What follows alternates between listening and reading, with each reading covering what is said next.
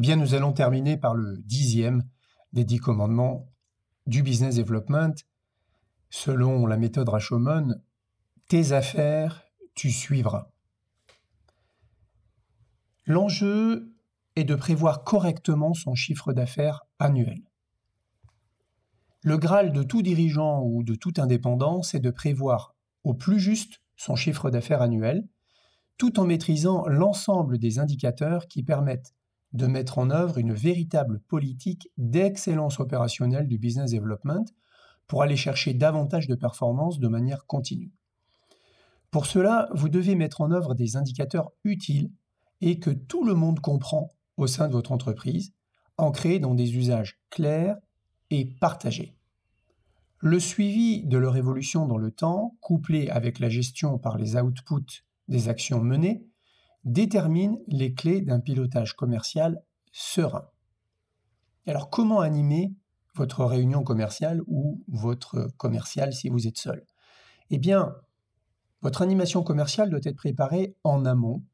Vous devez anticiper l'évolution globale des indicateurs de performance pour être en mesure de les challenger, éventuellement de vous auto-challenger, tout en soulignant les points positifs en recherchant les causes de dysfonctionnement éventuels et les besoins de remédiation.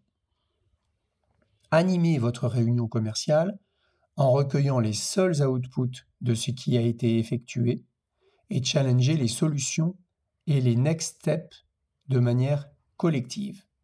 En business development, je dis souvent que ce qui s'est passé ne nous intéresse pas, ce qui va se passer est beaucoup plus important. Faites le point sur les affaires détectées en analysant le funnel de conversion et les opportunités de closing. Et si vous êtes indépendant, il peut être très utile de se faire challenger par un coach, éventuellement de la méthode Rashomon.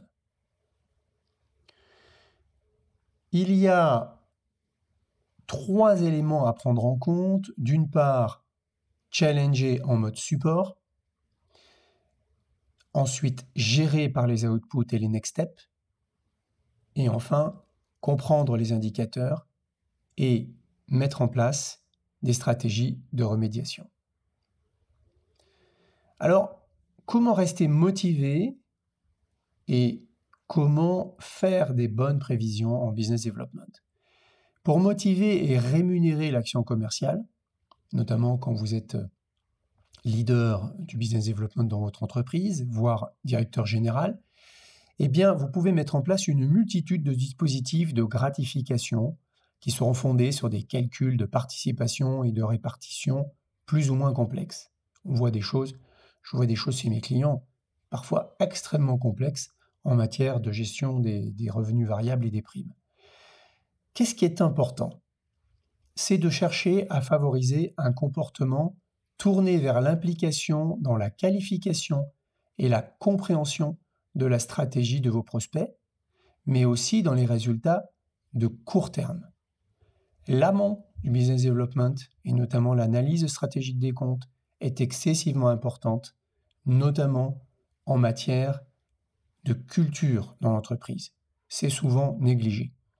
Il faut également favoriser l'adaptabilité dans les différentes tâches du business development, y compris passer des coups de fil, y compris écrire des emails, ainsi que il faut favoriser la rigueur dans le renseignement systématique des actions entreprises et des comptes rendus, ce qui est une piste essentielle pour pérenniser une véritable culture du business development au sein de votre organisation. Et là, on parle de notamment enrichir systématiquement à chaque action effectuée le CRM ou le tableau Excel si vous êtes indépendant et que vous n'avez pas de CRM.